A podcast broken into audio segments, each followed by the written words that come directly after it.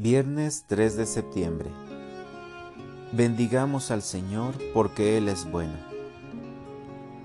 Lectura del Santo Evangelio según San Lucas.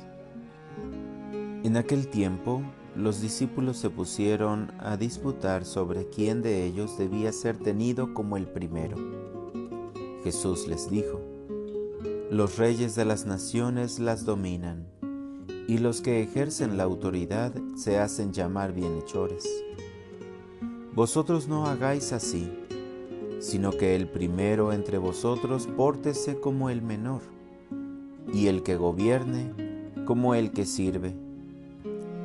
Porque ¿quién es más, el que está en la mesa o el que sirve? ¿Verdad que el que está en la mesa? Pues yo estoy en medio de vosotros como el que sirve.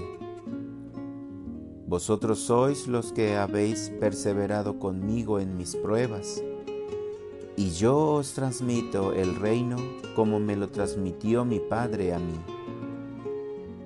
Comeréis y beberéis a mi mesa en mi reino, y os sentaréis en tronos para regir a las doce tribus de Israel. Palabra del Señor. Reflexión. Había una vez diez campesinos que se dirigían juntos a sus campos, cuando fueron sorprendidos por un terrible huracán que empezó a destrozar los árboles y la tierra.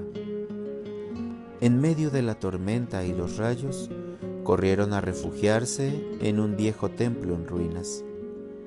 El ruido de los truenos era cada vez más ensordecedor y las vigas del techo se movían queriendo caerse. Los campesinos estaban aterrorizados y comenzaron a decirse a media voz que en medio de ellos debía encontrarse un pecador grueso, como para hacer desatar aquella furia incontenible capaz de aniquilarlos a todos. Debemos descubrir al culpable, sugirió uno y alejarlo de nosotros. Arrojemos nuestros sombreros fuera de la puerta, dijo otro. Aquel de nosotros a quien pertenezca el primer sombrero que se lleve el viento será el pecador y lo abandonaremos a su suerte. Todos estuvieron de acuerdo. A duras penas abrieron la puerta y como pudieron arrojaron sus sombreros de paja. El viento se llevó uno inmediatamente.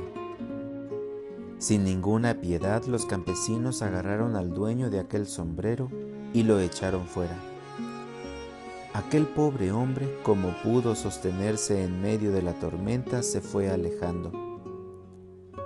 Apenas había dado algunos pasos cuando sintió un ruido tremendo. Un rayo espantoso había caído sobre el templo y había convertido en polvo y cenizas a todos sus ocupantes. No es el ayuno el que salva, no es vivir buscando culpables de las desgracias lo que nos hace más santos, sino la presencia de Jesús en nuestras vidas y el único sufrimiento permitido para quienes lo seguimos es el de su ausencia. Oración.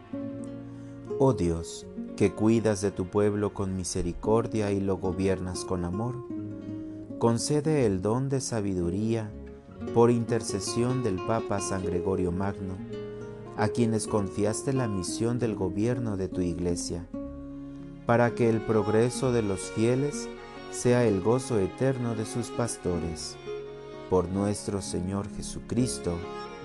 Amén.